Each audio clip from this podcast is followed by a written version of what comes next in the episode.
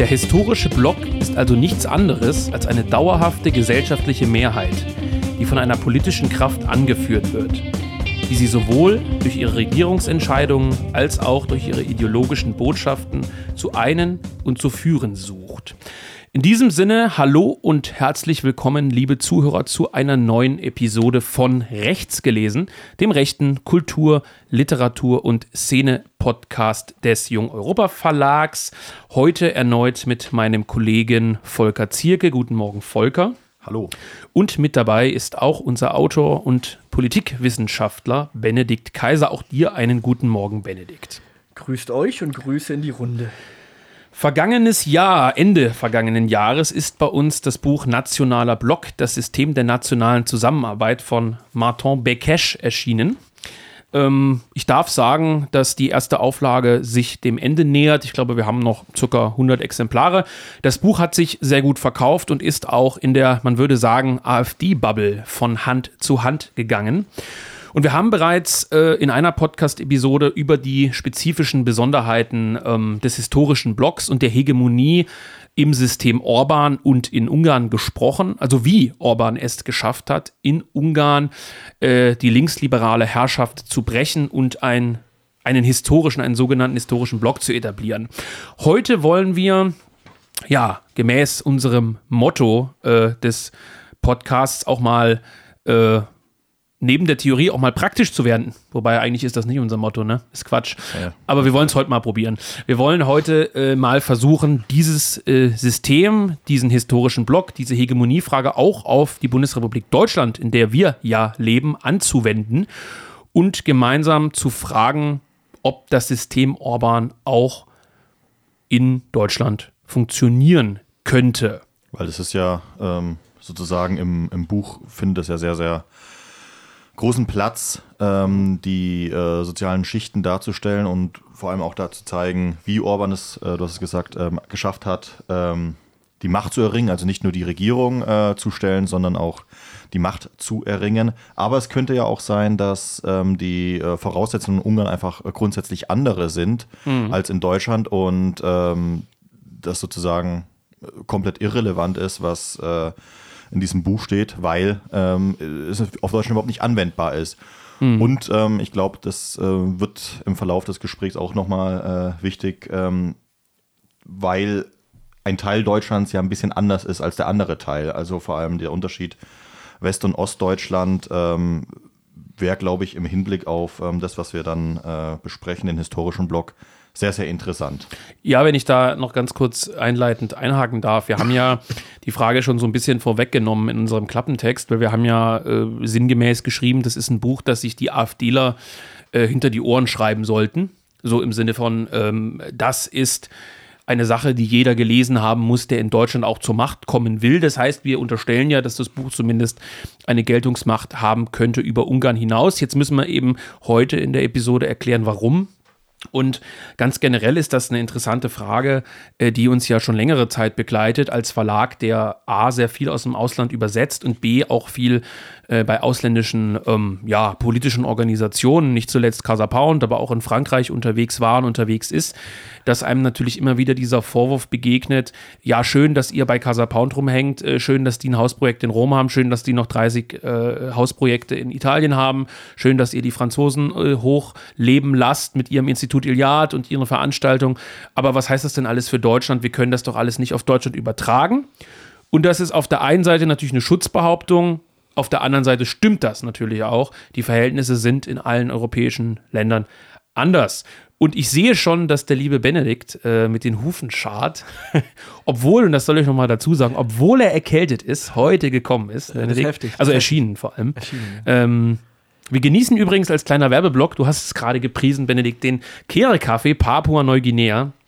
Ist ein bisschen der softere. Der Honduras ist etwas stärker. Äh, also der Papua-Neuguinea passt sehr gut zu dir, denke ich. Warum und äh, heute trinken wir kein Bier, sondern äh, Kaffee und Wasser. Ja, ja. Soweit ist es schon Soweit gekommen. Ist es gekommen ja. Unfassbar. Die Hegemonie des Alltags. Also, ja, äh, um erst bei Volker anzuknüpfen. Also ich, natürlich ist prinzipiell alles erstmal vergleichbar. Ähm, ich denke, beim, wenn wir jetzt konkret bei Beckes und dem nationalen Block sind, dann sind natürlich allgemeine Lehren zu ziehen aus diesem ungarischen Modell, die auch für die deutsche Lage interpretierbar und nutzbar sind. Und es gibt eben Bereiche, die nicht nutzbar sind. Ähm, ich fange jetzt, jetzt gehe ich wieder zu Philipp. Ähm, das, was Philipp eingangs vorgelesen hat, die Frage des historischen Blocks, das ist aus meiner Sicht eine Perspektive, die für uns hierzulande in Deutschland sehr schwierig ist. Weil bei uns auch dieses schichtenspezifische Denken in der Form gar nicht so präsent ist. Oder, oder klassenpolitische Denken.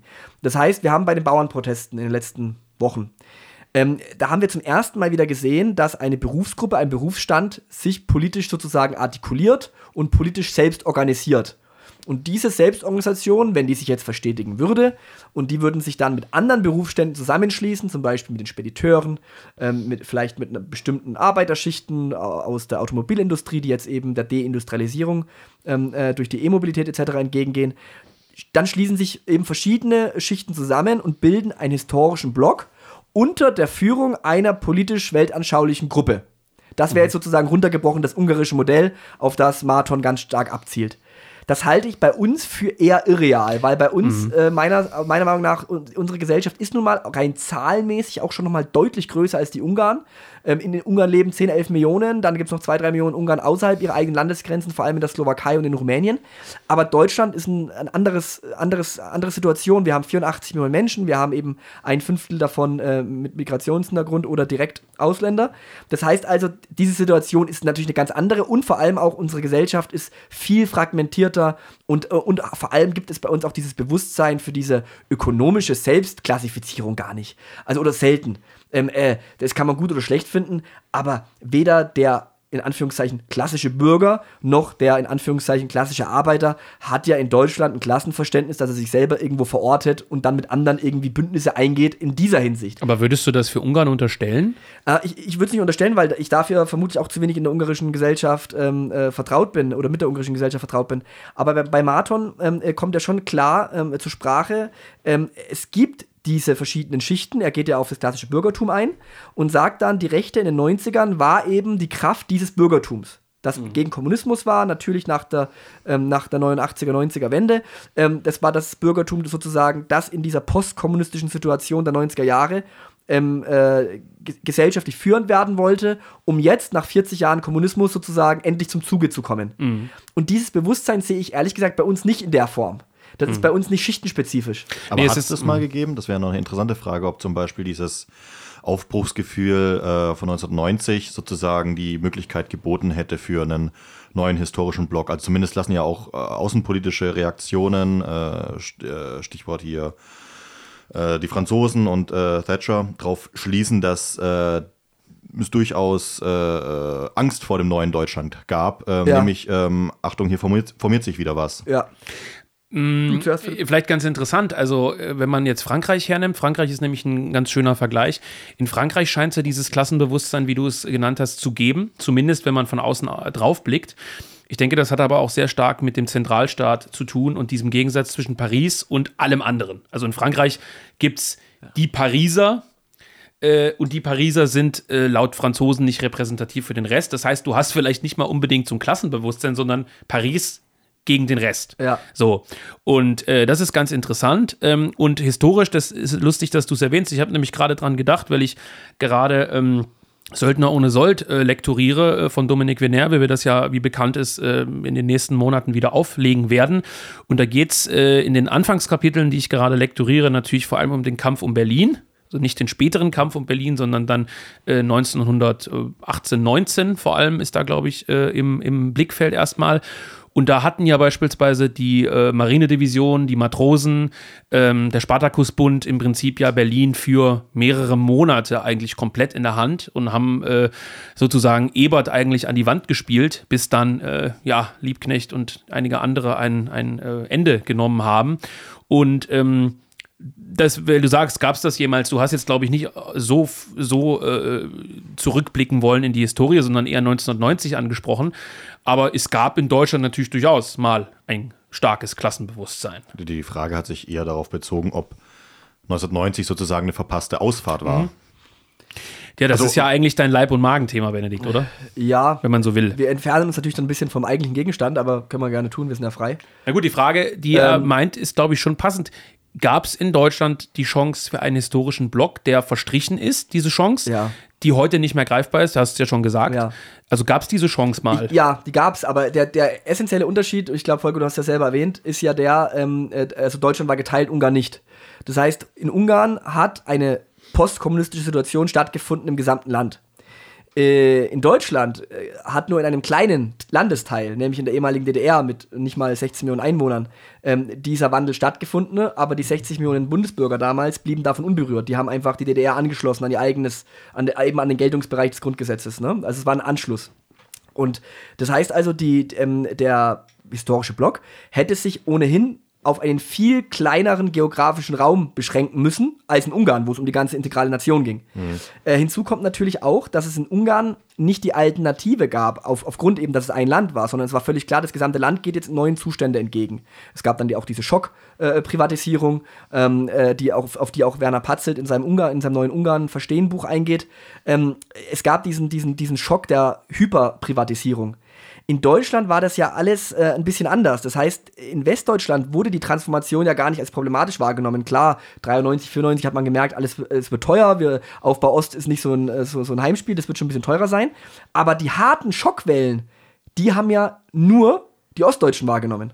Weil sie selber erlebt haben. Ne? Also ähm, die Arbeitslosigkeit, ne? äh, ähm, äh, dann einfach auch die Entwertung ihrer Lebensläufe, die Entwertung ihrer bisherigen Berufsstände, die Entwertung ihres bisherigen sozialen Alltagslebens. Und wir reden hier nicht irgendwie über die SED, wir reden hier wirklich über das Alltagsleben der normalen durchschnittlichen Bürger. Das wurde radikal entwertet, während aber es für die breite Masse in Westdeutschland einfach weiterging, als ob nichts wäre. Und das ist eben ein krasser Unterschied zur ungarischen Situation. Ähm, das heißt also, was- worauf ich hinaus will, ist, der historische Block hätte sich, wenn er sich gebildet hätte in Ostdeutschland, erstmal vor allem auf den ostdeutschen Resonanzraum ähm, äh, limitiert. Zweitens wäre er aber äh, wurde er auch deswegen verunmöglicht, weil es einen großen Drang vieler Ostdeutscher gab, die vermeintliche Normalität Westdeutschlands endlich für sich in Anspruch zu nehmen. Es waren tausend Aufbrüche sozusagen oder Millionen Aufbrüche gen Westen. Man wollte eine nachholende Bewegung vollziehen. Man wollte das endlich zupacken äh, oder, oder zugepackt bekommen, was einem vorher unerreichbar schien. Das das Ganze, also diese, diese, diese Konsumentladung, diese Möglichkeit frei zu reisen, dass das im Grunde ein kurzer Moment der Befreiung war, worauf dann, wie bei einem Suff im Endeffekt, der große Kater kam, nämlich eben die vielen Jahre der 90er Jahre, Massenarbeitslosigkeit, Entwertung der Lebensläufe etc., was ich angesprochen habe, das war nicht bewusst. Aber auf Deutsch gesagt, die Leute waren so lange ideologisch eingeschlossen durch, durch die SED-Herrschaft, dass sie überhaupt rational auch, und irrational keinen Bedarf hatten an einer neuen weltanschaulichen Synthese, die ihnen irgendwie etwas ins Neue hineindrängt. Was ja die Hoffnung der, äh, ich will sie nicht gleich Rechte nennen, aber der bundesdeutschen, westdeutschen Rechten war, weil ähm, es war ja schon so, äh, das erzählen dir ja Leute, die da in dieser äh, vermeintlichen Wiedervereinigung sozusagen einen großen, äh, ja, historischen Moment Deutschlands gesehen haben, äh, war ja für viele schon eine interessante, interessante Sache. Also wir haben dann diese Bücher, die darum erscheinen. Ich glaube, dass Ellen Kositzer in einem mitgeschrieben hat, selbst Tilman Krause, der lange Zeit bei der Welt war. Und ich glaube, das war sogar von Rainer Zittelmann, wenn ich Ja. jetzt nicht ganz falsch liege, ne? Ja. dieses, dieses recht bekannte Buch. Äh, wie hieß das? Du weißt wir, es. 89. wir Wir, 89er. wir 89er, genau. und, äh, von Bodo Strauß und anderen, die selbstbewusste Nation. Genau, etc. also äh, soll heißen, für so eine, ja, wie gesagt, ob ich Schwierig. die jetzt Rechte nennen will, sei mal dahingestellt, aber für diese, für diese äh, westdeutsche, bürgerliche, konservative Schicht war ja schon so ein Moment da, die gedacht haben, jetzt können wir aus diesem Moment der Wiedervereinigung Ja. endlich sozusagen ein selbstbewusstes, neues, in Anführungszeichen, Deutschland schaffen. Genau. Äh, was halt sehr naiv war, vermutlich. Aber ähm, also die dachten, ohne dass vermutlich dieser Begriff damals irgendwie eine Rolle gespielt haben, dass eigentlich 89, 90 die Chance auf einen historischen Ja. Block gewesen sei. Genau. Ja? Und man, man kann das ja an drei Entwicklungen vollziehen. Erstens, was du angesprochen hast, dieses sogenannte neue demokratische Rechte, die im Endeffekt eine nationalliberale bürgerliche Bewegung war. Ja. Um Heimo Schwilk, Zittelmann, du hast sie alle genannt. Ähm, äh, die, hatten, die hatten gehofft, man könnte quasi jetzt dieses bundesweite Konzept einer bundesweiten CSU, sage ich jetzt mal lapidar, äh, äh, über die DSU in Sachsen und so weiter hinaus, äh, man könnte jetzt sozusagen eine bürgerliche Rechtspolitik für den ostdeutschen Raum erschließen, wodurch man dann auch die gesamte Bundesrepublik ändert.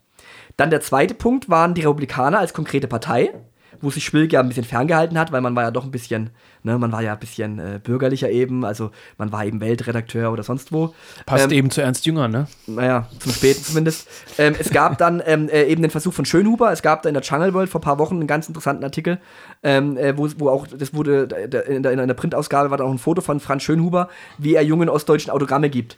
Also auch die Republikaner haben gehofft, ja. äh, in dieses Vakuum, das ja wirklich entstanden ist. Die Jahre 89 bis 93 waren ja ein krasses Vakuum in Teilen ja, Ostdeutschlands. Genau. Auch die Republikaner haben gehofft, da anzudocken. Und dann gab es die dritte Gruppe natürlich, ich sage jetzt mal wirklich, ähm, ähm, die alte neonationalsozialistische Szene, äh, die dann auch versucht hat, in Dresden, Cottbus und anderen Städten sozusagen ähm, die Köpfe aus dem Westen, die Basis aus dem Osten und dann sozusagen so eine, so eine Art NS-Laping 2.0. Du äh, sprichst vor allem sowas wie Kühnen und so weiter. Kühnen zum ne? Beispiel, ja. genau. Mhm. Also diese drei Strukturen gab es. Also es gab schon im Endeffekt eine Bewegung vom Westen in den Osten, die mhm. entgegenläufig war zur Konsumhaltung vieler Ostler, die in den Westen gingen. Aber vor allem eben entgegenläufig der Lebensrealität. Entgegen, ja, deswegen hat es ja auch nicht, es hat ja auch nicht wenn, funktioniert. Wenn man ja aber auch logischerweise nicht ahnen konnte, ich meine, man durfte ja in, in, die DDR reisen, durchaus, und ja. konnte sich theoretisch eigentlich ein Bild machen, sage ich mal.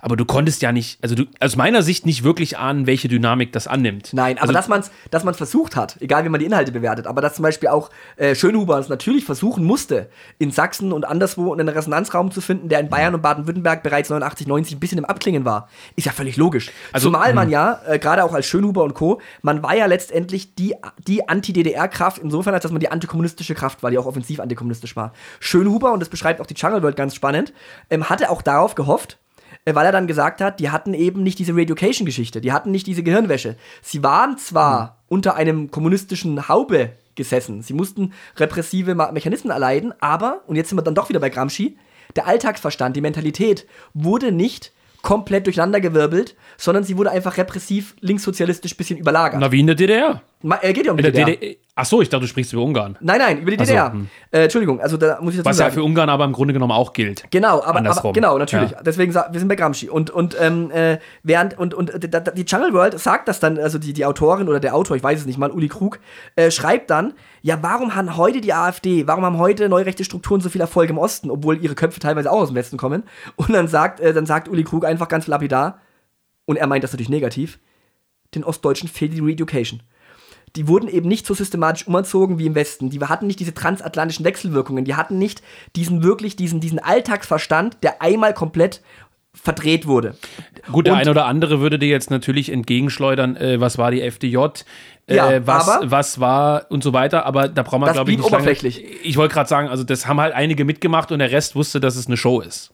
Ja, das ist die, das Thema. Genau, und, die, und das Interessante ist ja auch, die, die mitgemacht haben, im, im FDJ, S, äh, SED etc., die wussten durchaus, und es liegt schon bei Ulbricht eingeschrieben an, die wussten immer, dass sie eine ideologische Minderheit sind.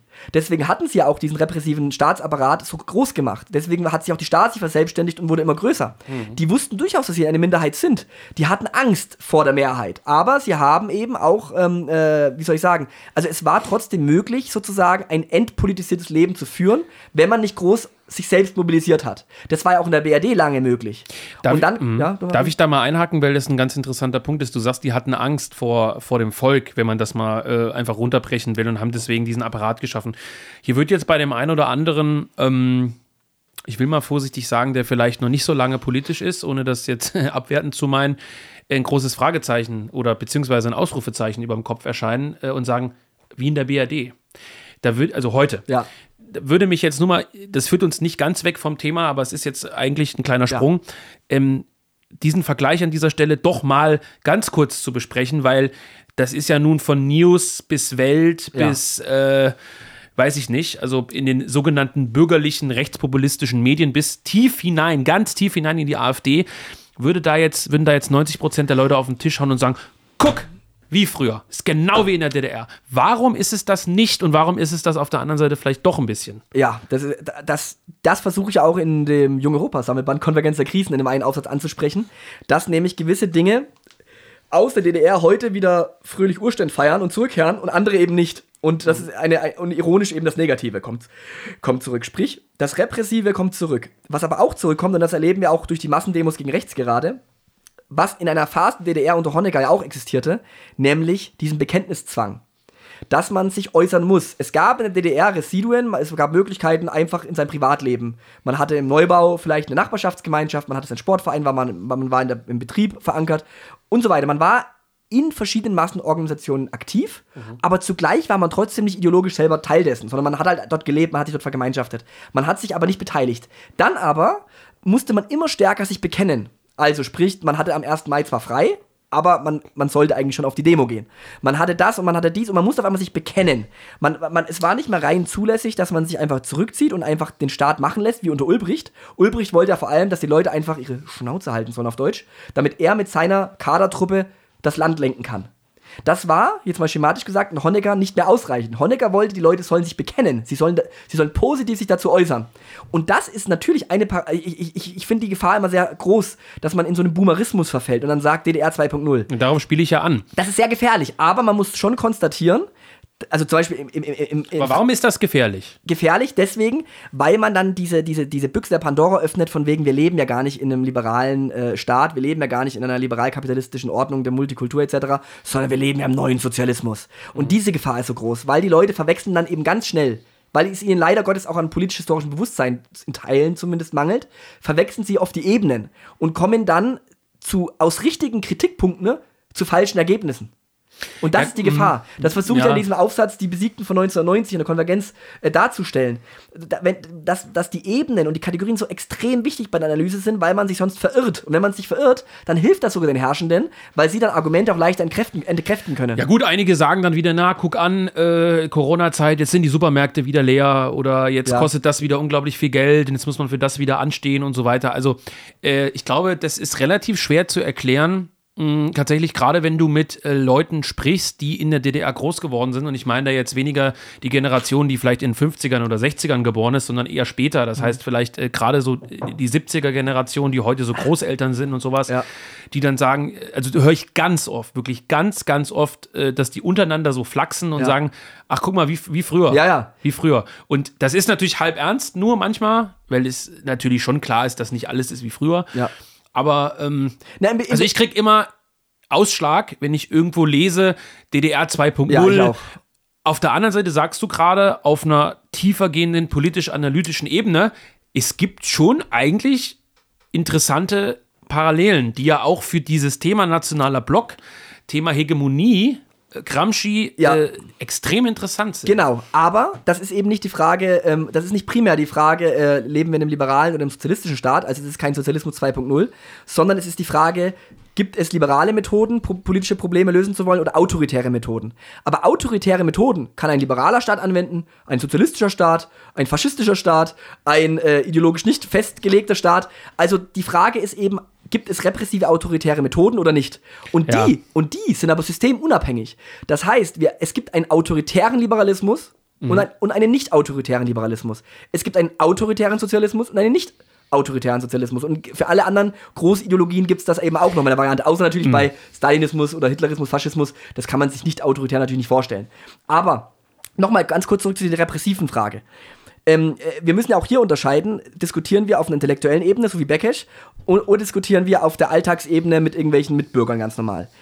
Das im, bei den Mitbürgern ein AfDler sagt am Stammtisch, na Mensch, wir sind doch hier wieder wie in der DDR, man darf nicht mehr seine Meinung sagen, äh, das, das, ist doch alles völlig legitim. Mhm. Das Problem ist nur, wenn, wenn, das, wenn, das dann, wenn, wenn das dann verkürzt sozusagen auf einer höheren, auf der intellektuellen, analytischen Ebene auch gleichgesetzt wird. Und da muss man eben differenzieren. In der populistischen Zuspitzung halte ich es für legitim zu sagen, wir haben jetzt mit zum Beispiel dieses Bekenntnisthema, um das nochmal auszuführen, jetzt auf einmal reicht es eben nicht mehr zu sagen, man ist nicht gegen die Regierenden, sondern jetzt erwarten auf einmal die Regierenden, dass man gemeinsam mit der sogenannten Zivilgesellschaft auf die Straße geht und Farbe bekennt gegen rechts, Gesicht zeigt, wie beim Aufstand der Anständigen vor 20 Jahren. Also das heißt, diese Parallelen kann man natürlich sagen, wie in den Mitte der 80ern dieser Bekenntniszwang ist auch heute wieder da. Oder was, was ich auch zum Beispiel äh, empfinde, ähm, was man äh, vergleichen kann oder sogar fast schon parallelisieren kann, ähm, ist die Frage dieser, dieser doppelten Schizophrenie, dieser Denkschizophrenie. Auf der einen Seite hat man das, was man politmedial vermittelt bekommt, in Schulen, an der Uni, in den Zeitungen, ähm, äh, durch die politischen Verlautbarungen der Regierenden. Also die Welt ist gut, ähm, wir haben zwar Krisenprobleme, aber im Großen und Ganzen passt alles. Multikultur bringt Vielfalt, diese ganzen Parolen. Aber auf der anderen Seite erleben die Bürger im Alltag, dass das, was ihnen Tag für Tag in den Alltagsverstand reingehämmert werden soll, nicht mehr korreliert mit ihrer Alltagswahrnehmung. Eine Kluft öffnet sich. Und diese Kluft, die sich in dieser Konvergenz der Krisen öffnet, ist ja das einzige Mittel, das die deutsche Opposition, das im Endeffekt das nonkonforme rechte Lager hat, um überhaupt anzudocken, um seine eigenen besonderen, das sind wir wieder bei Gramsci, um die eigenen besonderen Themen zu allgemein anschlussfähigen Themen zu machen. Und das ist ja auch bei Beckesch ganz zentral drin, weil er sagt, wir als Orban-Bewegung sozusagen, wir konnten andocken an den Alltagsverstand der Menschen, weil die Menschen gesehen hatten, wie sowohl die Liberalen als auch die Postkommunisten abgewirtschaftet hatten und deren Propaganda nicht mehr zu dem gepasst hat, was wir 98 oder 2002 erlebt haben. Ja, und sind wir jetzt nicht genau an diesem Punkt? Ja, nur was? eben deutlich verzögert mit, und, und weil wir eben, na, sag du erst mal. Nee, äh, es ist vielleicht auch die einzige Möglichkeit überhaupt anzudocken, um mal auf das ursprüngliche Thema, nämlich der, der, der, der Schichten und des historischen Block zurückzukommen. Ähm, das Einzige, was ja irgendwie ähm, zwischen Ost und West gerade noch äh, verbinden ist und den, wie du richtig vorhin gesagt hast, diese, diese verschiedenen Schichten, die es in Deutschland eben gibt, äh, beziehungsweise in, in der Bundesrepublik, in, in den neuen Bundesländern wie in den alten, dieses Gefühl, dass jetzt irgendwie nichts mehr richtig funktioniert. Ja. So. Und ähm, weil. Einfach nur einschenken. Ich, ich, muss mich entschuldigen, die, die, ja. die Kaffeekonstruktion von Philipp Stein ist sehr kompliziert. Das ist eine Stempelkanne. Ja. Okay, ja. Erzähl weiter, Volker, bitte. Lass dich nicht von Philipp stören. Ob, ob das reicht, um äh, eine, eine, Bildung von einem historischen Block äh, heraufzubeschwören oder ob das sozusagen nur, wie wir es jetzt vielleicht bei den Bauernprotesten gesehen haben, das reicht für äh, zwei, drei, vier Tage äh, Schlagzeilen und ja. dann ist wieder gut. Das ist, jetzt, das ist jetzt nämlich der entscheidende Punkt, an dem wir angelangt sind. Ja. Wir sind gerade ohne Übertreibung. Und wir sind ja nun keine Jubelperser. Ganz im Gegenteil, wir sind ja eigentlich, äh, ich erinnere an unseren 1%-Podcast zu den Bauernprotesten, ist nicht, kein Kaffee mehr drin, leider, Volker. Äh, äh, wir erinnern. Doch, ist noch was drin, oder? Nee, ich glaube nicht. Egal.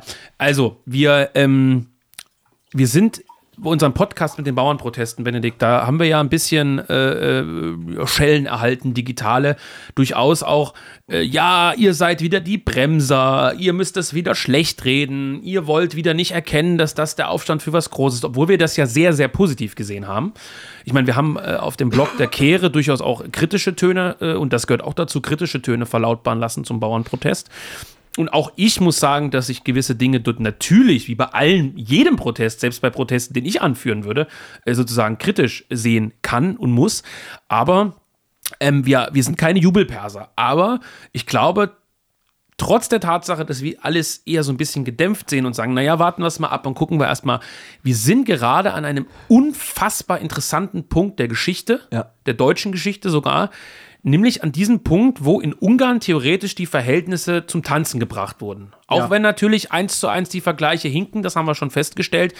Wir sind an einem Punkt, wo ein erheblicher Teil äh, und ich spreche hier nicht von diesem Begriff der schweigenden Mehrheit, den lehne ich kategorisch ab, weil das ist ein ganz, ganz schwieriger Begriff, der sozusagen unterstellt, dass man eigentlich schon gewonnen hätte. Wir sind an dem Punkt, wo ein relevanter Teil des Volkes, und das ist entscheidend, relevant kann nämlich auch 20 Prozent sein, weil wir brauchen nicht 70 Prozent der Bürger, um, um, um was umzustoßen oder zu verändern, sagen wir es mal so. Ein relevanter Teil der Bürger, und das sind unterm Strich meistens die Steuerzahler, das muss man halt sagen, also diejenigen, die erwerbstätig sind.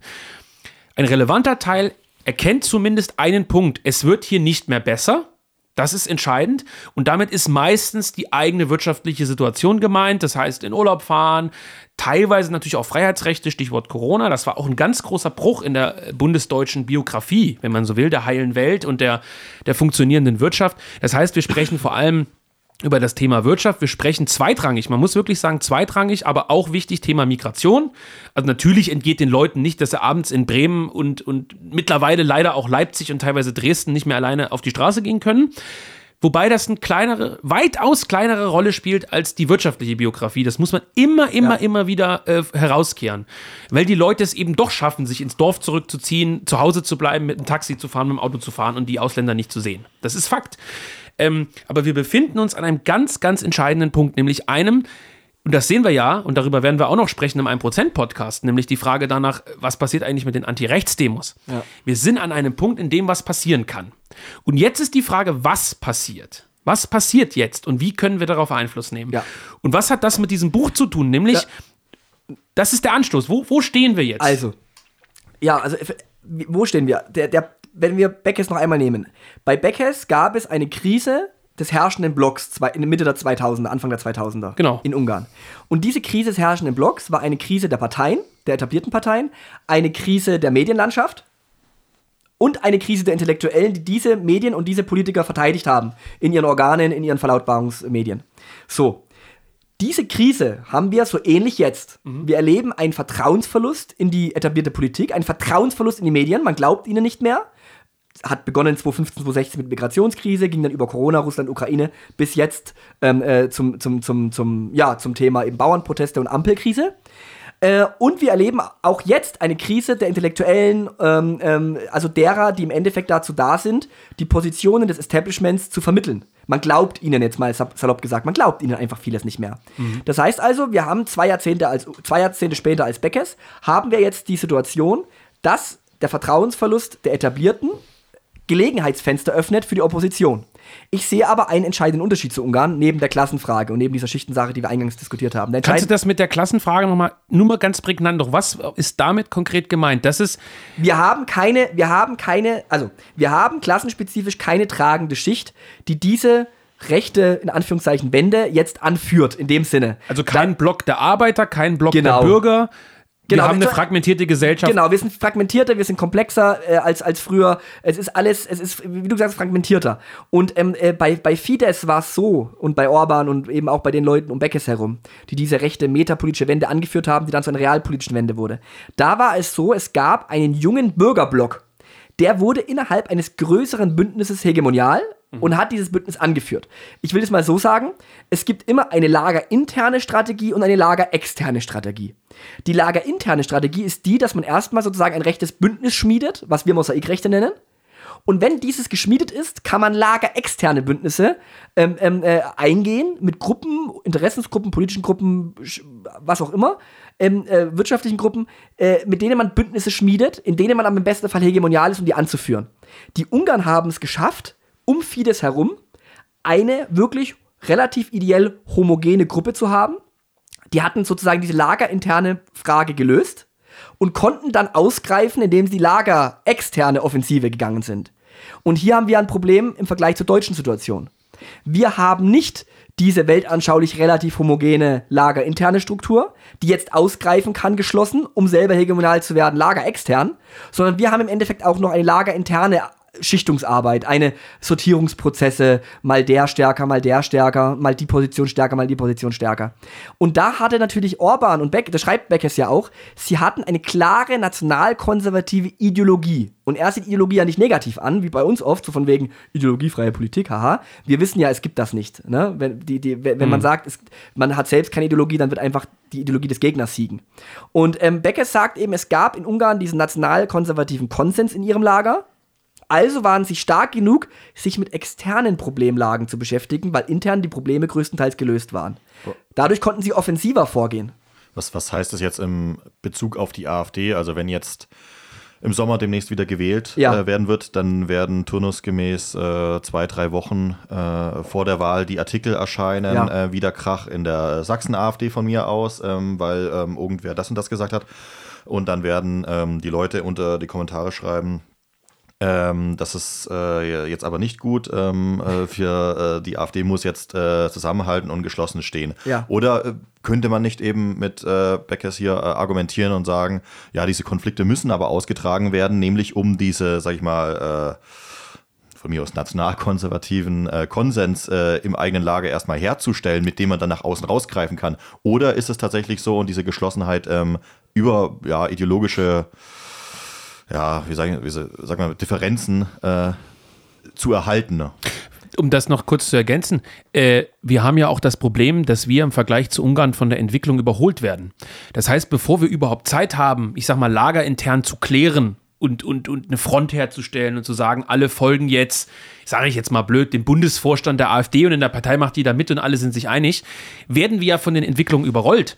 Äh, wir haben ja gar keine Zeit, irgendwas zu klären, weil gefühlt der ganze Osten die AfD wählen will. Das heißt, du, du, die Entwicklung vollzieht sich so schnell, dass wir gar nicht diesen Aufbau, der in Ungarn passiert ist, sozusagen diese Vor Vorarbeiten Genau. erledigen können, sondern wir sind in der Situation, dass wir eine uneinige AfD haben. Wir haben ein uneiniges Vorfeld gewissermaßen. Ähm, und aber die Realität überholt uns einfach. Ja, und, und, und das war aber in Ungarn ja auch der Fall. Das beschreibt Beckes ja auch sehr angenehm. Ähm, und übrigens muss ich trotzdem sagen, bei aller Kritik an Patzelt, auch Patzelt beschreibt das sehr gut in seinem Ungarn-Verstehen-Buch. Ähm, auch in Ungarn war das ja mal so. Auch die wurden überholt. Mhm. Sie wurden auf einmal 98 in der Regierung gewählt bis 2002. Stimmt, ja, ja. Mhm. Und sie wurden von einer Euphoriewelle getragen in diese Regierung, also Orban und seine Leute. Und die dachten dann, hey, wir verändern jetzt dieses Land. Ähnlich wie später dann die FPÖ in Österreich. Genau, ja. Mhm. Aber wir bleiben jetzt mal bei Ungarn lieber, sonst wird es zu komplex. Und die dachten, ey, jetzt haben wir das Volk hinter uns, jetzt regieren wir. Und 2002 haben sie festgestellt, verdammt, parlamentarische Hoheiten zu haben oder eine parlamentarische Mehrheit zu haben, heißt noch lange nicht zu dominieren oder die Hegemonie errungen zu haben in der Gesamtgesellschaft. Und ähm, aus der Niederlage heraus 2002, sie wurden ja wieder, sie wurden ja gestürzt. Orban Genau. wurde weggewählt Von den alten Eliten. von den alten Eliten. Und warum? Weil, und das hat Orban ja auch eingesehen und das hat Beckes ja auch geschrieben, die hatten dann einen, einen schmerzhaften Erkenntnisprozess. Und dieser schmerzhafte Erkenntnisprozess hat mit Gramsci zu tun. Also Orban hat ja zum Beispiel auch, äh, ich glaube, seine Magisterarbeit oder Diplomarbeit ging ja auch über Gramsci-Fragen. Das kann man sich leider bei der AfD kaum vorstellen, dass sich ein AfD-Spitzenpolitiker mit, Gramsci beschäftigt und darüber noch eine akademische politische Arbeit schreibt. Aber egal. Und ähm, aus der Krise ihrer eigenen Erfolge, also als die, als die Erfolge in Misserfolge umschlugen, haben die eben nicht begonnen, sich zu spalten, Fidesz, sondern sie haben dann, egal wie man jetzt ihre nationalkonservative Ideologie bewertet, aber jetzt mal rein funktionalistisch, sie haben dann erkannt, okay, es reicht eben nicht, dass wir nur parlamentarisch aktiv sind, sondern wir müssen vor allem die zivilgesellschaftlichen Hegemonialkämpfe führen. Und was haben sie gemacht, Fidesz? Sie haben Zeitungen und Zeitschriften gekauft oder selbst gegründet. Sie haben Radiostationen oder Fernsehsender gekauft oder gegründet. Sie haben, äh, sie sind reingegangen in die Vereine, in kirchliche Institutionen. Sie sind reingegangen in Sport. Orban, das darf man nie vergessen, hat wie kaum ein anderer Politiker in Ostmitteleuropa die Fußballfrage aufgegriffen. Mittlerweile resultiert das sogar in Stadionbauten, äh, aber das ist wieder eine andere Frage. Lange Rede, kurzer Sinn. Ähm, äh, Bekesch hat, hat betont eben, dass sie dann begriffen haben, als sie abgewählt worden sind, wir dürfen nicht rein parlamentsgläubig sein, sondern das Parlamentarische ist ein wichtiger Baustein in der parlamentarischen Demokratie, logisch. Aber wir leben eben nicht nur politisch gesehen in einer parlamentarischen Demokratie, sondern wir leben eben auch metapolitisch immer in einer Zeit, in der die wahren Entscheidungen, also gerade die Mentalitätsentscheidungen, wie denkt das Volk, welche Begriffe werden verwendet, wer entscheidet über die Begriffshoheit, zum Beispiel wer entscheidet über die Frage, was ist Remigration, wer entscheidet über die Frage, was ist sozial, was ist Gemeinschaft, was ist Deutscher, was ist nicht Deutscher und so weiter und so fort. Das sind alles Hegemonialfragen, die nicht im Parlament geklärt werden, sondern die in der Gesellschaft tagtäglich neu ausverhandelt werden. Und in Gesellschaft meine ich jetzt nicht nur einen bestimmten Teil, sondern eben überall, von Vereinen über Initiativen, über Kirchen, über Gewerkschaften und so weiter und so fort. Und das ist der springende Punkt. Orban hat aus der Niederlage gelernt. Und das ist das, wo ich bei der AfD und gerade auch bei dem Spitzenpersonal der AfD große Angst habe auf Bundesebene, dass sie daraus nicht lernen. Du hast diese Ungleich, diese, diese, diese, wie, wie hast du es genannt? Ungleiche Entwicklung. Genau, diese Also, ungleiche Entwicklung, ja. diese Ungleichzeitigkeit der Entwicklung. Das ist wirklich heftig in Deutschland. Also im Endeffekt ist die AfD und das ganze Milieu, das sie trägt, noch nicht so weit, wirklich jetzt 23, 25 Prozent der Deutschen zu vertreten, weil es noch gar nicht die Kader hat und auch noch gar nicht die Verankerung in der Fläche hat, um dieses Volk oder um diesen Teil des Volkes wirklich eine authentische, äh, organisch gewachsene Vertretung von unten nach oben zu geben. Und es gibt auch keine Bemühung, das herzustellen. Und es gibt, ja, weil man eben glaubt, man liest in den Umfragen, ich glaube von Gomez Davila äh, stammt das irgendwie ähm, äh, sinngemäß, der, der, der, der Dieser naive, spanische Fußballspieler, ne? kolumbianisch, ja. Ähm, äh, ähm, äh, man liest dann in den, in den ja. man liest dann in Wahlumfragen äh, wie, wie, ein Christen der Bibel oder so sinngemäß. Muss ich nochmal nachschlagen. Aber ähm, da, da, da da ist schon was dran. Ähm, man, man, man ist so besoffen vom, vom Erfolg der Umfragen, dass man die Basisarbeit vergisst. Und dass man, wenn man an die Basisarbeit mal denkt, die Basisarbeit dann rein parteipolitisch auf, aufzieht, aber eben nicht sieht, dass Leute wie Orban deswegen diese Hegemoniewende erreicht haben, weil sie genau diesen Fehler eben nicht begangen haben. Und ich befürchte, dass auch in der AfD, genauso wie in der FPÖ damals, der, Schmerz, der schmerzhafte Erweckungsprozess kommen muss. Also man wird erstmal irgendwo in die Regierung gehen müssen, um dann zu scheitern. Ich möchte noch ein Beispiel anbringen. Ich habe neulich ein Interview gelesen in der Leipziger Volkszeitung, was heißt Interview? Ein Bericht über die AfD in Sachsen, über, die, über den Landesvorstand. Und da wurde dann auch berichtet, ja, hier die AfD in Sachsen, die bringt jetzt ähm, bereits ein Personaltableau in Stellung, falls sie 2024 regiert. Volker hat ja die Wahlen angesprochen, die jetzt im September kommen. Und anstatt ein bisschen demütig zu sein. Also offensiv natürlich in der, in der Haltung, in der eigenen Meinung, aber trotzdem ein bisschen demütig gegenüber dem Wahlvolk, hat man dann eben so gesagt, ja, ich glaube, Jan Zwerg war es, der Generalsekretär, ja, also, wenn wir erstmal regieren, also da wird es nicht viele Probleme geben. Also die Zivilgesellschaft, nö, die wählen uns, ja, die Menschen, die wählen uns, ja, wir stehen da bei so und so viel Prozent, die können ja gar nichts gegen uns haben. Und äh, wenn wir erstmal regieren, wird auch die Verwaltung nicht groß äh, äh, Probleme machen, weil man hat ja dann eine parlamentarische Mehrheit. Mhm. Eine unfassbare Naivität, die zum Himmel schreit. Also ich wollte die Zeitung wirklich aus dem Fenster rausknallen, weil selbst wenn, es, also ich, ich glaube, dass man muss erstmal ernst nehmen, was diese Leute sagen, weil sie, sonst würden sie es nicht formulieren. Sie glauben vermutlich wirklich daran.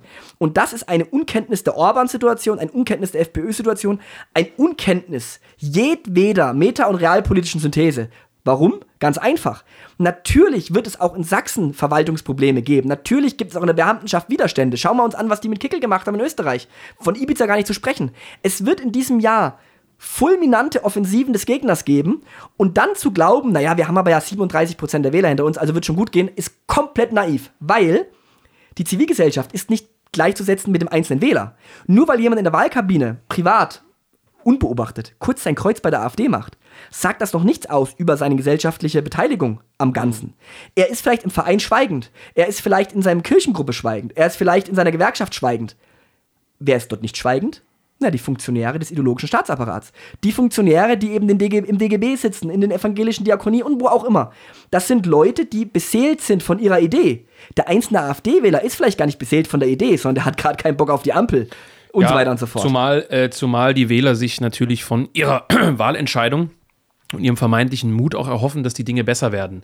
Und wir wissen natürlich äh, aus den Erfahrungen, äh, die wir mit der parlamentarischen Demokratie haben, dass es sich hier um ellenlange, ewige Prozesse äh, handelt. Und nehmen wir mal irgendein, äh, was weiß ich, sächsisches Dorf, irgendwo Mittelsachsen oder so, wo vielleicht die CDU-Bürgermeisterin, und das können die oft gut dafür gesorgt hat, äh, dass über Fördergelder der EU, Fördergelder des Landes Sachsen, Fördergelder des Bundes ein neuer Spielplatz gebaut wird, ein neuer Sportplatz gebaut wird. Und die Bürger sagen, naja gut, ich kann die irgendwie nicht leiden, aber äh, ja, an sich ist es super. Mein Dorf ist besser geworden und das interessiert die Leute. Ich habe ja, einen neuen Spielplatz. Auch. Zu Recht auch.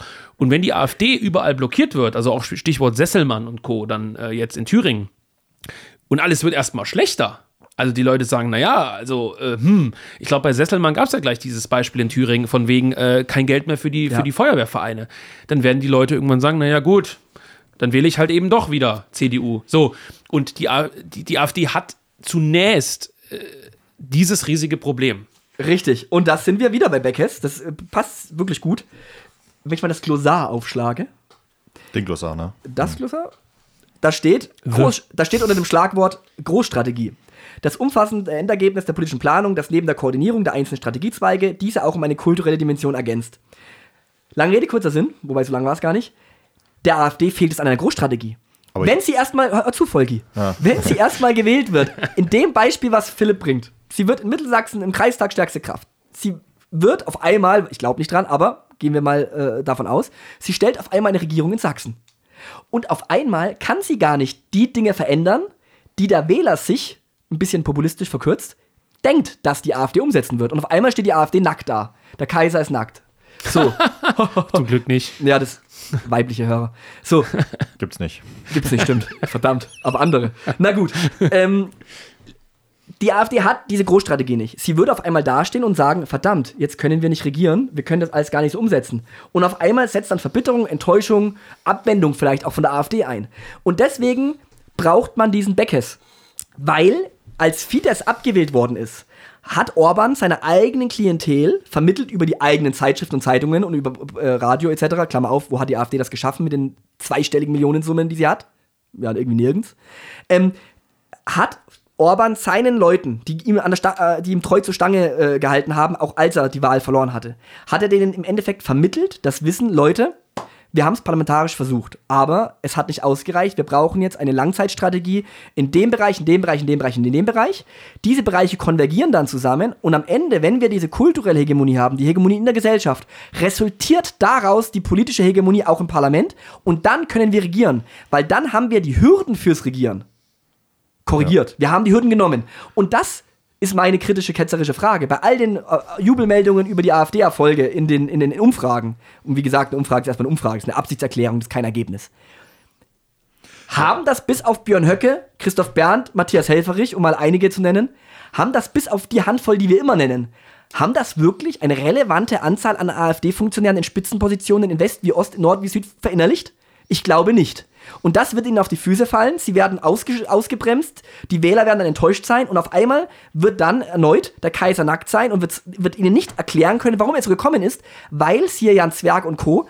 das Bewusstsein schon dafür vollkommen fehlt, dass eine politische Wende nicht herbeigeführt wird durch ein reines Wahlergebnis und anschließende Koalitionsverhandlungen, sondern eben durch den hegemonialen Kampf in den zivilgesellschaftlichen Bereichen, also dort, wo das Leben sich abspielt und nicht nur das parlamentarische Leben.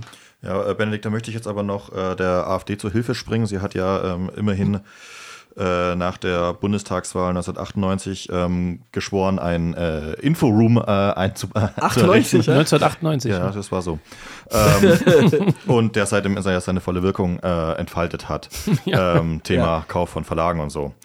Ähm, was noch, glaube ich, äh, wichtig ist, weil du es gerade angesprochen hast, du hast äh, äh, gesagt, dass es ähm, eben nicht äh, auf diesem Weg, äh, sag mal, den Jan-Zwerg-Weg, ähm, der so immer heißen wird jetzt, ähm, erschaffen wird, eine Hegemonie äh, in der Gesellschaft herzustellen.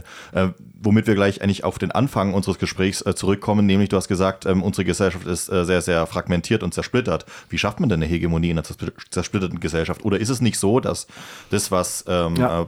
Äh, Beckes, Beckes äh, beschreibt mit, der, mit dem historischen Block, ähm, der sich ergänzende politische Ziele und, und Ansichten äh, in sich vereint, dass das überhaupt nicht herstellbar ist, weil sich die, das, woraus sich jetzt die Wählerschaft der AfD zusammensetzt, in sich eigentlich gegenseitig widerspricht. Also, ähm, eine sehr gute Bemerkung. Ähm, ähm, also, der Punkt ist der, ähm, da, da, können wir ähm, jetzt nicht Gramsci nehmen, sondern jemanden, der Gramsci bearbeitet hat, nämlich äh, Ernesto Laclau und Chantal Mouffe, die die Gramsci ja korrigiert und erweitert haben. Bei denen äh, hieß der Begriff genau zu dieser Problematik, die du jetzt skizziert hast, Äquivalenzkette. Man müsse als linke Bewegung in diesen Zeiten, müsse man eine Äquivalenzkette bilden und das heißt, man muss seine eigenen ideologischen Interessen in der Lage sein, zu kombinieren mit den Interessen von den einzelnen fragmentierten Bevölkerungsteilen, die unter unterschiedliche Interessen wieder haben können. Nehmen wir mal weg von dieser theoretischen Frage hin zur Praxis. Die Bauernfrage, die Bauernproteste zum Beispiel. Bei der Kehre haben wir es ja gesehen, man kann auch andere Meinung dazu sein. Aber politisch klug, gerade aus der bündnispolitischen Richtung heraus, ist es eben, diesen Protest zu verstärken und zu versuchen, diese besonderen Interessen dieser Bauerngruppe in sein eigenes Programm, in seine eigene, äh, äh in seine eigene nonkonforme Tätigkeit zu integrieren. Und das ist die Bildung einer Äquivalenzkette. Verschiedene besondere Probleme werden miteinander verbunden der Gegner wird sozusagen, ähm, also der Gegner, markiert klingt zu hart, aber man, man, man, man zeigt an diesem besonderen Kampf auf, dass die Problemstellung, in dem Fall die Ampel, dieselbe Problemstellung ist, wie zum Beispiel bei einer Bürgerinitiative, die gegen Überfremdung kämpft. Jeweils ist der Verantwortliche oder die verantwortliche Gruppe die herrschende Gruppe, nämlich die Ampelregierung. Das heißt, man muss die einzelnen Interessen zusammenbringen. Man muss versuchen, den Leuten bewusst zu machen, dass die Probleme, die unterschiedlich sein mögen, aber allgemeine Rückschlüsse zulassen, nämlich die Problemursache ist eine ähnliche und die Problemursache ist im herrschenden Komplex zu finden. Das ist ja das, was man Merkel unterstellte, dass sie es geschafft hat, aus der CDU eine Partei zu machen, die man von grün bis rechts theoretisch wählen kann, weil sie alle Interessen der Bevölkerung abbildet. Sie äh, hat auf der einen Seite Migration, das heißt, äh, sie greift sozusagen linke Wähler ab, auf der anderen Seite sorgt sie für wirtschaftliche ja. Stabilität. Ob das stimmt, vor allem für die Spät-Merkel-Ära, das lässt sich, äh, glaube ich, bestreiten oder lässt sich diskutieren. Äh, ist aber schon so, dass die CDU natürlich von einer Klientelpartei der Bürgerlichen zu einer Partei geworden ist, die dann ja plötzlich auch irgendwelche Linksliberalen gewählt haben. Ja. Also das, äh, aber da würde ich dich auch fragen, ähm, inwiefern, also ist es nicht eigentlich der Sinn der Hegemonie, als, ich sag jetzt mal, kleine Gruppe, auch wenn jetzt wieder einige schreien werden, oh nein, das ist ja genau das, was die Regierenden machen, wir wollen das doch anders machen als die, was ja Quatsch ist an sich, nur mit besseren Inhalten. Wir wollen ja, wir sind der Meinung, ich sage jetzt noch nicht wir, wir drei, aber wir als Gruppe, als, als äh, Organisation, nimm's als AfD, vollkommen egal, dass wir die Wahrheit gewissermaßen gepachtet haben, ohne äh, natürlich selbstkritisch, immer selbstkritisch zu sagen, wenn ich nicht an meine Ideen glaube, und nicht daran glaube, dass ich recht habe, dann brauche ich ja nicht in die Politik einzusteigen. Ja. So. Das heißt, ich will natürlich den Bürger davon überzeugen, dass das, was ich tue und das, was ich will und das, was ich mir erdacht habe, korrekt ist. Wie passt das also sozusagen die Tatsache, ja. dass ich mit meiner Hegemonie den Bürger eigentlich erziehen will und ihm zeigen will, sozusagen, das, was wir jetzt hier machen, ist das Richtige, bitte folgt dem mal. Wie passt es dazu zu sagen, ich integriere sozusagen immer wieder den Willen des Bürgers, ja. der mir eigentlich falsch erscheint, in meine Strategie? Verwässert das nicht, also werde ich dann nicht auch zur Allerweltspartei sozusagen? Das ist, das, das ist gut, ähm, dass du die Frage stellst oder dass du es anführst, weil hier schließt sich der Kreis äh, zu Gramsci und Beckes. Ähm, Gramsci hat, äh, ging davon aus, dass man die verschiedenen oppositionellen Grüppchen, die sich bilden, die unterschiedliche Interessen zum Teil haben, aber einen gemeinsamen Gegner. Wir würden sagen Establishment, bei ihm war es halt die herrschende Klasse mit Moskau etc. Ähm, dass man diese verschiedenen beherrschten Gruppen, die ein diffuses Interesse haben, dass man die zu einem festen Bündnis zusammenschließen muss. Und die Herausforderung bestünde darin, dass man Einheit des Denkens und Einheit des Fühlens herstellen muss, obwohl diese Einheitlichkeit eben am Anfang gar nicht gegeben ist. Und seine Lösung dafür ist, dass es, dass man die lagerinternen Probleme bereits gelöst hat, dass man also eine Gruppe hat oder eine Organisation, wie du gesagt hast, oder ein Milieu, das im Endeffekt hegemonial ist, das in der Lage ist, hegemoniale Aspekte durchzusetzen und dass diese hegemoniale Gruppe innerhalb eines größeren oppositionellen Lagers dann dort die Gruppenbeziehungen dominiert, dass man dort zwar Kompromisse eingeht, dass man auch Rücksichtsnahmen einnimmt, gerade am Anfang, in der ersten anfangs politisierten Zeit, dass man die Kompromisse eingeht und Rücksicht übt, dass man dann aber Stück für Stück weltanschaulich, und er, er, er verwendet sogar das Wort Weltanschauung im Original auf Deutsch, dass man dann aber seine eigene Weltanschauung hegemonial setzen muss, dass man die verschiedenen diversen Gruppen zur eigenen Weltanschauung hinführen muss. Und zwar mhm. nicht mit dem Vorschlaghammer im Sinne einer Agitation, wie das die K-Gruppen gemacht haben in den 70ern, die dann irgendwie vor den Werkhallen äh, von Opel und BMW standen und gesagt haben, hier Arbeiter, hier steht im roten Aufbau oder im roten Morgen, hier steht die Wahrheit drin, folg uns jetzt. Nicht diese Methode, sondern mit einer Stück für Stück Überzeugungsarbeit. Und das ist, das ist genau Metapolitik. Also, Stück für Stück die Begrifflichkeiten, also erstmal die Sprache des Volkes sprechen, wie sie im Alltagsverstand herrscht, auch wenn sie aus unserer Sicht vielleicht zum Teil falsch ist und dann Stück für Stück die Veränderung angehen. Und Gramsci sagt eben, das erlaubt kein Denken in Legislaturperioden. Das lässt sich nicht in vier oder fünf Jahresintervallen bestimmen, dieser Bewusstseinswandel. Sondern das ist eine Aufgabe für Generationen. Nur leben wir halt eben nicht in den 20ern und du hast eingangs gesagt, die Gesellschaft ist fragmentiert. Volker hat, glaube ich, auch deswegen diese Nachfrage gestellt weil Gramsci natürlich immer im Grunde genommen von Oppositionsgruppen ausgegangen ist, die relativ homogen sind. Ne? Also ja. die Arbeiterschaft, die Metallarbeiter, die Werftarbeiter, was auch immer. Nun haben wir es mit einer, mit einer Dienstleistungsgesellschaft zu tun in der BRD. Wie willst du als hegemoniale Macht oder Macht, die hegemonial werden will, beispielsweise linksliberale Grünenwähler einfangen irgendwann als AfD. Mal unabhängig davon, dass wir jetzt mal diesen ganzen Hass vergessen, der dem zugrunde ja. liegt, weil der wird ja durch die Macht auch oft hinweggefegt, ja. dass Leute also plötzlich die AfD doch gut finden. Ja, weil sie jetzt, Mitläuferkomplex. Genau. Ähm, ja, also ich weiß nicht. Ich meine, äh, das klingt jetzt ziemlich hart, aber zwischen den, zwischen den Kommunist der 20er Jahre äh, und die herrschende Klasse hat, glaube ich, äh, da war weniger Platz dazwischen als jetzt zwischen dem linksgrünen äh, Wähler und äh, dem äh, sächsischen AfD-Unterstützer. Das heißt, die Frage wird sich natürlich schon stellen, vor allem im Westen, im Osten vielleicht gar nicht mehr so stark, wie eine beispielsweise AfD, wenn wir die mal als Regierungs hegemoniale Regierungsmacht sozusagen betrachten, es schaffen will, diese krassen Oppositionsgruppen irgendwie in so eine Interessenpolitik einzubinden. Das scheint mir doch eine also, schwierige Aufgabe zu werden. Die, ja, schwierig wird's alles, aber das wusste Gramsci auch. Der saß im Knast, der hatte härtere Repressionen zu erleiden als alle AfD- und Vorfeldakteure zusammengerechnet. Ich will nur sagen, er, lässt sich das anwenden ja, in der Form? ich denke schon, weil auch bei auch zu Gramscis Zeiten war es ja nicht so, dass es diese kommunistische Kaderpartei gab, die homogen war, sondern es gab die kommunistische Partei, der Gramsci zugehörig war. Es gab verschiedene Flügel der sozialistischen Partei, die sich auch gespalten haben. Es gab dazu noch ähm, äh, äh damals äh, gerade auf dem italienischen arabischen Land und auch im Süden anarchistische Gruppen, anarchistisch-sozialistische Gruppen.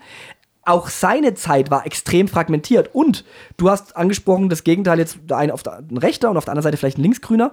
Ja, aber damals ein Katholik in Apulien, der das sein ganzes Leben lang nur in einem Dorf äh, äh in Süditalien verbracht hat, äh, zwischen harter landwirtschaftlicher, karger Fronarbeit und Sonntag dem Kirchgang als einzigen Wochenhöhepunkt, der war brutal weit entfernt von der Lebensrealität eines Mailänders oder Turiners oder Römers, der in der Industrie gearbeitet hat oder der vielleicht ein Kaufmann war oder der vielleicht äh, äh an, an, an, an einem See in Norditalien gelebt hat. Also die Unterschiede waren auch damals krass, die haben sich nur verändert. Nur ist Gramsci ja in Italien nicht, nicht wirksam geworden, sondern in Ungarn, wo diese Unterschiede halt nicht vorherrschen. Wie, welche Unterschiede nicht vorherrschen? In Ungarn, in, äh, doch, also doch, in doch. dieser krassen Form. Doch. Und das macht uns auch Beckes auch deutlich. Ich meine, äh, die, die Soros-Universität stand eben in Budapest und äh, nicht in Berlin. Ja, klar. Aber äh, ich würde sagen, dass hinsichtlich Religion, hinsichtlich Abstammung, hinsichtlich gewisser Werte äh, die ungarische Gesellschaft jetzt nicht so fragmentiert war Ja, äh, wie, also, wie jetzt bei uns. Ne? Dass Also wir es das- schwerer haben als die Ungarn. Das liegt, wie gesagt, zum einen an, an, an dieser Re-Education, die die Ungarn nicht hatten. Mhm. Der Kommunismus blieb ein autoritärer Überbau, aber er drang nicht in die Mentalitäten, in die Köpfe vor. Zumindest nicht bei der Mehrheit. Das ist natürlich, wir haben es natürlich schwerer, wie immer.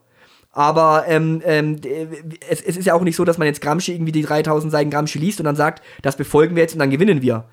Da, da gibt es natürlich keine Garantie. Aber die Methode, die Gramscianische Methode, natürlich aktualisiert und angereichert durch unsere eigenen Erkenntnisse, durch eigene Fehlschläge, durch die Fehlschläge, die man in der Vergangenheit studieren kann in Österreich, in Deutschland und anderswo.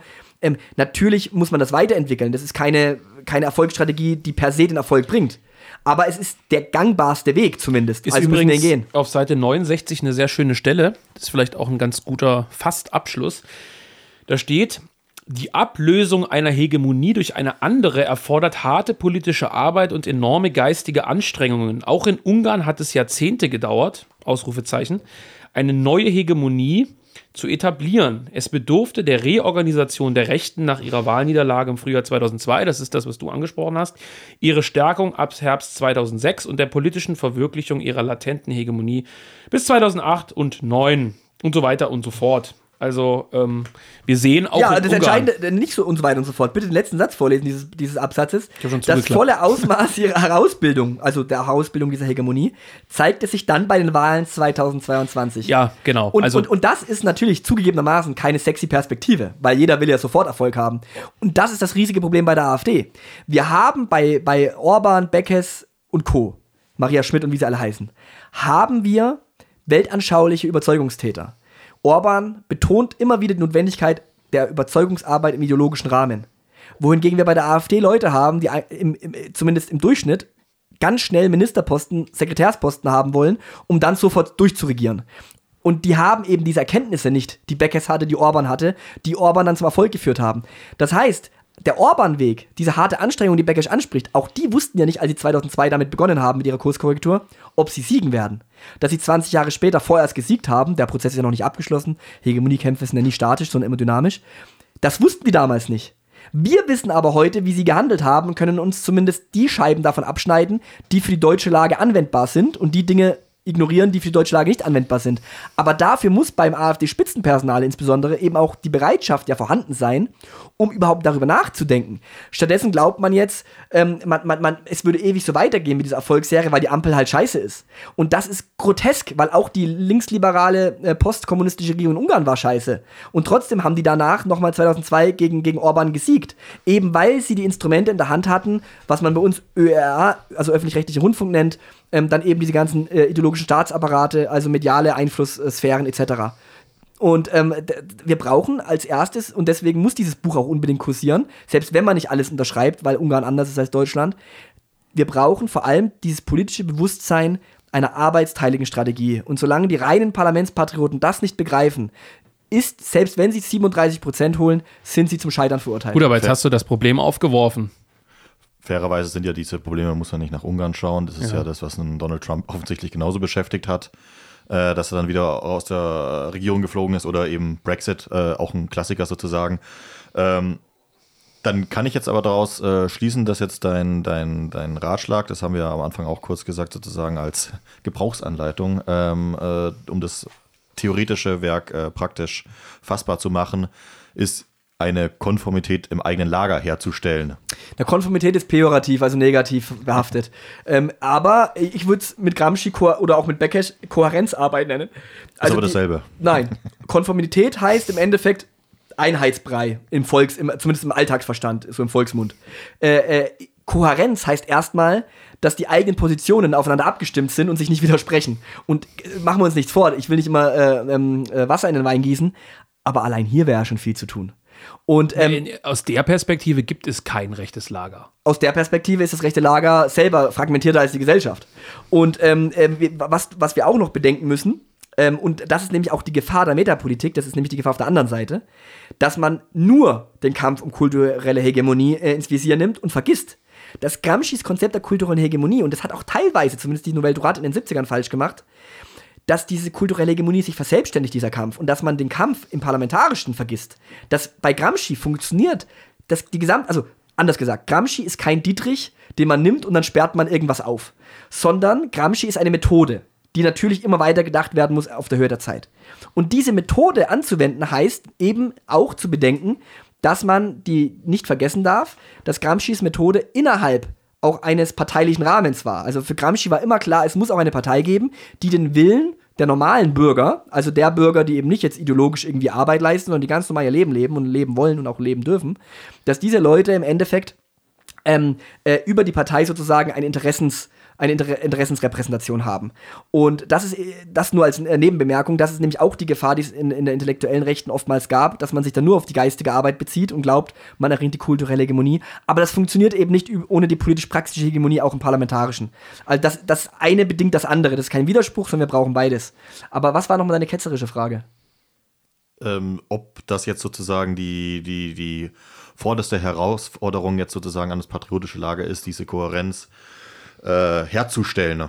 Naja, natürlich, wir haben verschiedene Aufgaben. Äh, man muss also ja auch vor jetzt vor Thema, Thema AfD, ja. jetzt ein Regierungsprogramm aufzustellen, äh, äh, Posten zu benennen, wer das Innenministerium besetzen genau. könnte.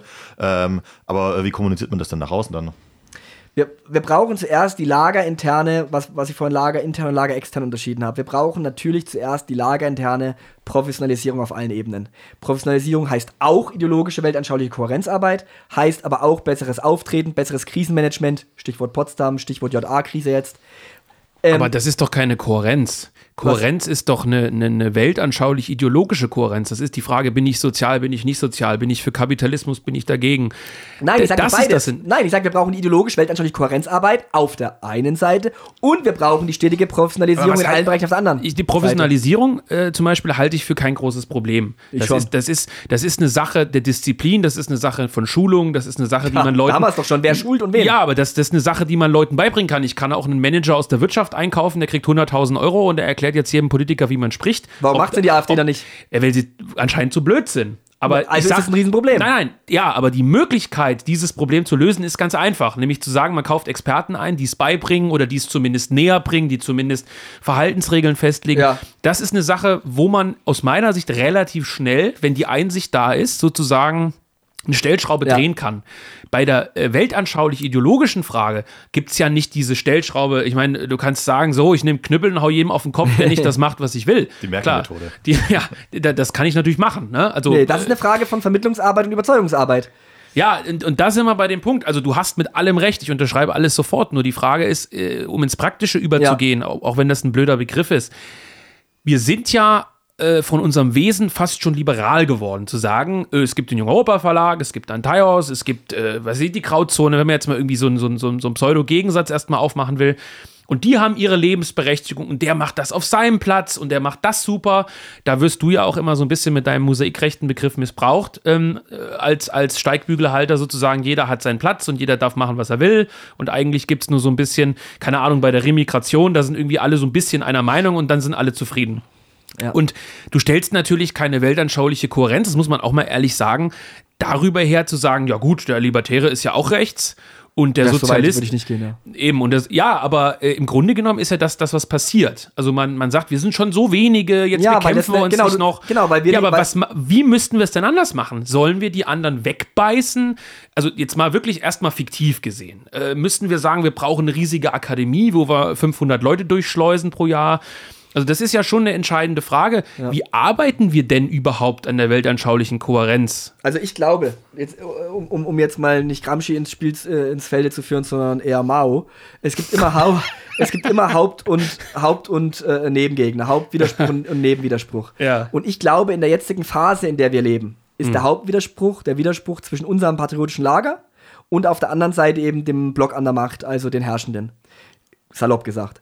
Heißt also für uns, ich bin der Meinung, dass derzeit die Phase, in der wir jetzt stecken, die Lage, in der wir jetzt zu handeln haben, die Lage ist, dass wir versuchen müssen, den großen Laden, der sehr diffus ist, zusammenzuhalten, weil der Hauptgegner woanders sitzt.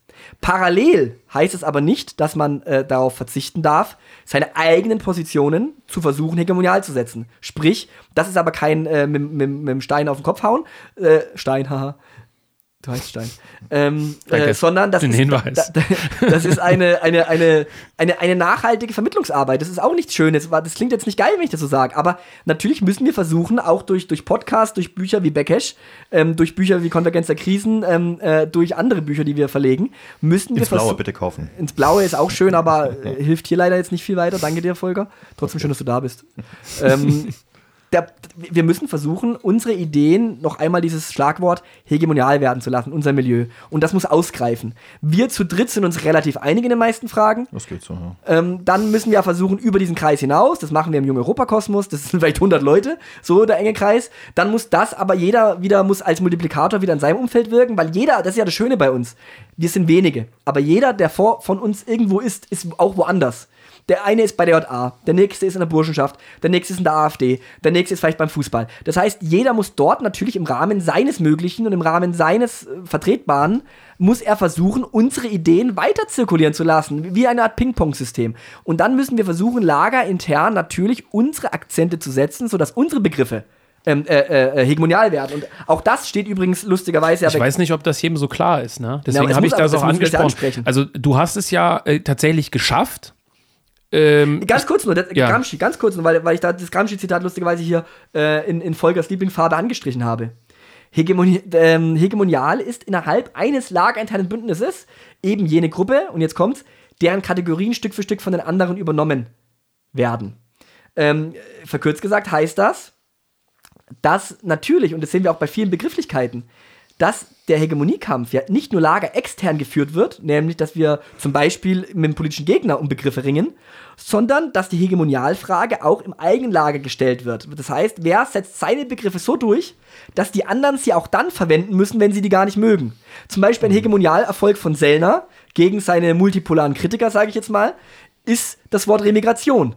Selbst Leute, vielleicht wie Kisudis oder so, die den ganz anderen Ansatz haben und die bei Remigration Ausschlag bekommen, selbst die müssen jetzt über Remigration sprechen. Das heißt, das war ein hegemonialer Siegesakzent von Sellner. Und Jetzt mal- deiner, deiner wäre solidarischer Patriotismus gewesen. Ich denke, Mosaik oder Mosaikrechte, das ist, ein- ja, wobei, wobei Mosaikrechte das Problem hat, dass es A nicht ganz so bekannt ist und B äh, sehr, sehr stark interpretiert wird. Ja, das stimmt. Ähm, solidarischer Patriotismus hat sich ja beispielsweise innerhalb äh, der AfD extrem stark durchgesetzt, muss, also muss man einfach sagen. Auch beim Gegner. Ähm, genau, also das, das ist durchaus eine Möglichkeit, das zu tun. Es ist halt sehr, sehr schwierig. Ja. Das muss man sagen. Und äh, es ist halt mit, mitunter auch eine sehr nervige äh, Ja. Wiederholungsarbeit. Richtig. Denn Man würde ja gerne auch bei vielen Dingen fortschreiten.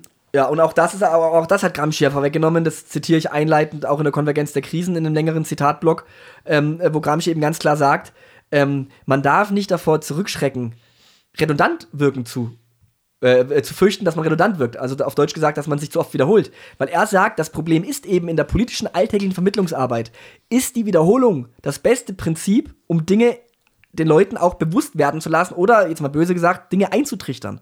Wenn man es einmal sagt, prallt vielleicht ab oder es verschwindet in, in, dem Nebel von all anderen Dingen, die auch gesagt werden und ist dann irgendwie so diffus. Man muss es immer wieder sagen, man muss vor allem die Kernbegriffe und die Kernpositionen muss man immer wieder wiederholen. Und so wie du sagst, es ist nervig. Wir würden auch vermutlich äh, lieber mal wieder über was anderes sprechen, als über Hegemoniekämpfe. Aber man muss die Leute, gerade die Leute, die verständig sind und gerade die Leute, die für uns offen sind, für unsere Positionen, die müssen das weitertragen. An die muss man das eben vermitteln, dieses Wissen und diese Begriffe und diese Haltungsfragen. Was auch bedeuten würde, dass mehr gelesen werden muss, Das zumindest immer. in den intelligenteren Teilen. Und intelligenter meine ich jetzt gar nicht mal, dass die unbedingt wichtiger sind, sondern diejenigen, die halt die Möglichkeit haben, diese Dinge aufzunehmen. In diesem Sinne, in diesem Sinne, äh, lesen, aufnehmen und natürlich kaufen, denn wir sprechen selbstverständlich hier nur, damit ihr Bücher kauft. Kauft zunächst mal das wichtigste Buch für das Thema Metapolitik ins Blaue von Volker Zierke. Richtig. Äh, und äh, zusätzlich, äh, bei uns im Verlag erschienen ist, das wissen einige sicherlich, die Konvergenz der Krisen von Benedikt Kaiser, sein jüngstes äh, Machwerk, möchte ich fast sagen. Wir haben noch äh, ein bisschen mehr als 100 Stück auf Lager. Äh, ist auch ein schönes Buch zum Verschenken. Ich sag mal, an den durchschnittlichen Nachbar vermutlich eher weniger, weil es mitunter doch mh, auch in einer, äh, ja, Benedikt-typischen politischen Sprache verfasst ist, aber doch an jeden, der zumindest. Ähm, gewillt ist, äh, sich in Dinge einzulesen. Also ein wirklich äh, gutes Buch, was ich empfehlen kann, was sich auch sehr stark mit diesen Themen äh, beschäftigt, die wir heute besprochen haben.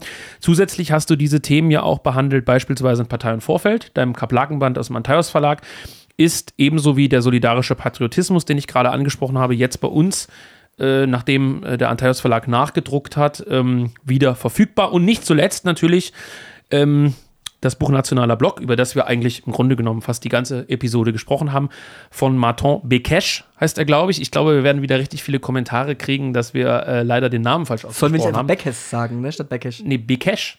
Bekesh. Ja, du, du weißt doch, was solche Accents bedeuten. Ja, aber im Ungarischen ist es ja auch wieder anders. Die Sache ist ja auch die, also die Ungarn werden auch uns Deutschen nicht richtig aussprechen. Die sagen auch übrigens den Nachnamen vom Vornamen. Die sagen nicht Aaron Schopf, sondern Schopf Aaron. Schön. Ja, ich meine, wir können jetzt nicht ah, uns komplett hier Wie ist das bei Christoph Berndt? Bernd Christoph. oh, Naja, gut, ja, nicht schlecht. Aber ähm, will in diesem Sinne sagen, dieses Buch ist auch bei uns zu haben. Wir haben, wie gesagt, noch ein bisschen mehr als 100. Wird äh, nachgedruckt irgendwann auf jeden Fall, auch wenn es aus ist. Aber äh, das ist ein kurzweiliges Büchlein, zumindest vom Umfang. Wir haben hier, glaube ich, boah, lass mich lügen, 120 Seiten, 16 Euro. Erstübersetzung aus dem Ungarischen. Greift zu, vor allem verschenkt die Bücher auch, äh, wenn ihr meint, dass wir was Tolles äh, erzählt haben und andere das auch wissen. Empfehlt vor allem auch den Podcast weiter. Es gibt jetzt auch Podcast-Aufkleber. Die liegen übrigens jeder Bestellung bei. Und je nachdem, wann der Podcast erscheinen wird, habt ihr bis Montag noch die Chance, mit dem Code Junge Alternative bei uns versandkostenfrei zu bestellen. Wenn das kein Anreiz ist, all die Bücher, die ich genannt habe, in einem zu bestellen. In diesem Sinne, Jungs, vielen Dank fürs Gespräch und bis bald. Bis bald.